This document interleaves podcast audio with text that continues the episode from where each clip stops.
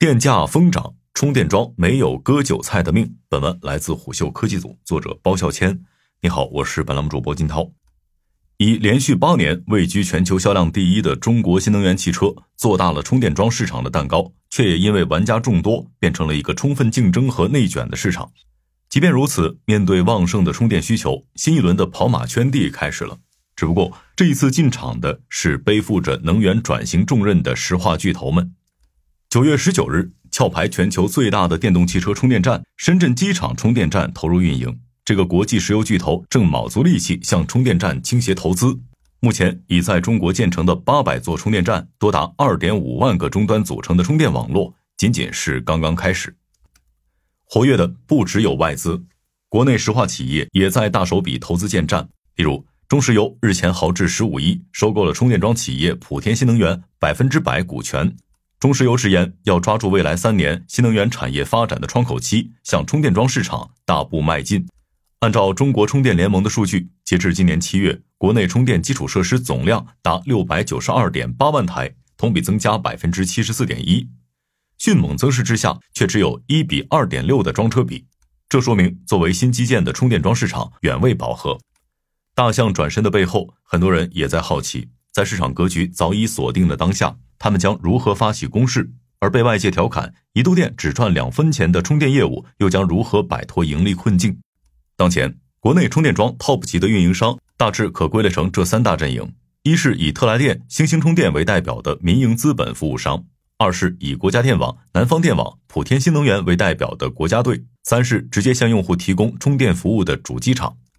按照当下国内充电市场的份额排名，百分之九十以上的用户和订单掌握在第三方运营商，也就是民营资本服务商的手中。凭借先发优势和资本助推，特来电、星星充电、云快充这三家头部企业的充电设施超过了三十万台，占总量的百分之十七以上。相比之下，国家队仅占充电设施总量的约百分之五。虽然充电站和加油站都是汽车产业链的下游基础设施，理论上会由国家队强势主导。但实际上，他们对于充电桩的投资是比较谨慎的。某产业基金投资人坦言：“谁都知道，只有规模化之后才能盈利。但如果要实现这样的充电网络覆盖，就要投钱和烧钱，资金投入大，利用率不高，回报周期长，是充电桩市场的现状。”上述投资人表示，他们曾在2020年前后投资过三个充电站，但当时切入赛道已为时已晚，竞争格局基本已经锁定。而他们面临的劲敌正是特来电、星星充电和云快充。传统企业不仅决策周期长，而且对于新鲜事物往往也更为保守。而这三家企业之所以地位难以撼动，主要是他们与魏小李几乎同时期进入新能源市场，也是国内最早一批的充电桩企业。先发优势让民营充电桩运营商吃到了第一波红利，特别是享有选址的优先权。某离网充电服务商表示。充电站点位条件是一个很重要的优势，它直接决定了车流量和充电桩利用率。他继续表示，在稳定流量的情况下，他所接触到的一些运营较好的充电站，一到两年就能回本。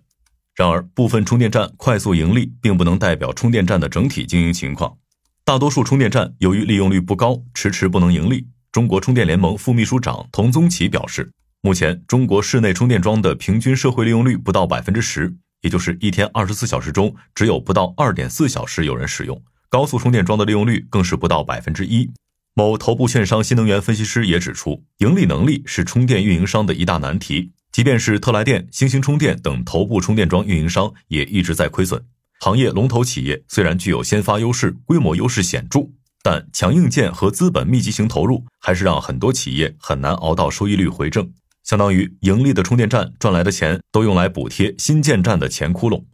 行业人士算了一笔账，以十个一百二十万千瓦的充电桩为例，充电桩加十千伏接线费加调试费加箱式变电箱的采购成本需要至少五十万元，一千座充电站就是五亿元起步，这还不算环网扩容和基建的费用。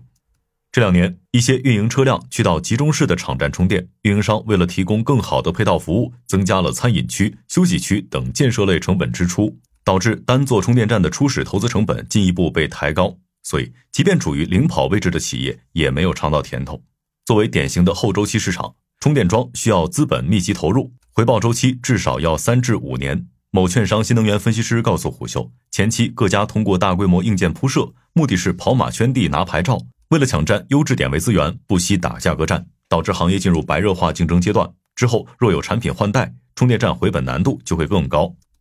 二零一五年，国内的充电站保有量仅有一千零六十九座，二零一九年增长到了三点六万座，二零二三年这一数字增长到了十一点一万座。行业人士认为，随着一线城市的优质点位被抢占一空，充电市场将从过去的粗放圈地，逐步转向基于精细化运营的有序扩张，从而提升运营效率和效益。最近一段时间，被电动车车主诟病最多的就是肉眼可见的充电价格上涨。自七月份以来，北京、上海的电动车车主明显感觉到充电费贵到快和油价持平了，甚至电价翻倍的涨幅，让很多人都以为充电桩企业打算割车主的韭菜，和共享充电宝一样闷声发财了。钱真的被充电桩运营商赚走了吗？答案当然不是。一般来说，充电费包含电费和服务费，其中电费是运营商代收，然后一分不差的上交给电网，也就是说，服务费才是运营商的真正收入。至于电价涨到多高，都和充电桩运营商没关系。而服务费根据不同城市的不同点位，平均每度电在零点三元到零点七元之间，这是早期特来电、星星充电等头部玩家协定好的基准价格。让人疑惑的是，既然只能靠服务费赚取微利，为什么还要涨价伤害车主感情呢？实际上，近期充电价格上涨并不是充电桩运营商合谋的行为。中国充电联盟副秘书长童宗奇指出。除了每年夏季用电高峰之后，电费都会在这个阶段上涨外，部分地区调整了峰值电价，尤其是把原来中午十二点到下午十四点的平价时段调整为尖峰时段。他补充道：“这正好是很多出租车、网约车司机的交班时间，或者是中午休息时间和充电的时间。例如上海尖峰和平谷的电费价差最大达到了一度电一点八九元，这是导致七月份以来大家普遍感受到电价上涨的主要原因。”业内人士告诉虎嗅。尖峰电价本身是受国家调控的，由发改委预先制定好价格，等到特定季节和时间，各地就必须遵循尖峰电价的原则。该行业人士讲到，为了降低用户对于价格的敏感程度，运营商其实做了动态的价格调整。例如，在峰时电价和尖峰电价时段，运营商会把服务费降低到每度电零点三元到零点四元，等到谷时电价，服务费再调整到零点六元到零点八元，从而把电价波动的范围拉小。当然。由于国内充电桩运营商普遍处于亏损状态，部分地区也确实上调了服务费。根据中国充电联盟数据统计，全国的充电服务费平均在一度电四毛钱左右，和以前激烈的低价竞争相比，服务费的上浮其实是一个相对正常的价格区间。值得注意的是，前不久国内充电聚合平台快电用零服务费的方式奇袭，此举虽然讨好了用户，却在行业内引发轩然大波。不仅导致特来电、星星充电宣布退出快电平台，甚至快电还被成都三十五家充电企业联合围剿和抵制。上述行业人士表示，其实通过降低服务费抢流量获客的事情以前也发生过，但毕竟现在庄企更看重现金流，所以各家企业谨守行业的底线，表现的比较克制。一旦突破了这个底线，用极低的定价去抢市场，就很难被市场容忍和接受。眼下，随着新玩家闯入充电赛道，他们很可能会用另一种业务逻辑和发展模式，开启行业下半场的角逐。从资本的角度来看，充电桩市场近期呈现出了一大趋势，那就是由过去的社会资本主导，转向大基建投资，国有资本和产业资本伺机而入。这些企业选择当下卡位，正好赶上了三四年前投建的充电站需要翻新或汰换设备的阶段，因此给充电市场的第二轮投资创造了条件。充电市场的竞争固然激烈，不过随着新能源汽车渗透率提升，充电桩运营市场逐渐迎来了盈利拐点。充电桩市场已经进入整合期，其中中石油今年以来多次布局充电桩产业。中石油收购的莆田新能源公共充电桩数量达二点四万台，在全国充电运营企业中排名第十五。这笔交易的完成，意味着中国石油在收购莆田新能源后，可以借助较大的充电桩规模，一举跃升至行业靠前的位置。这不失为最快的逆袭路径。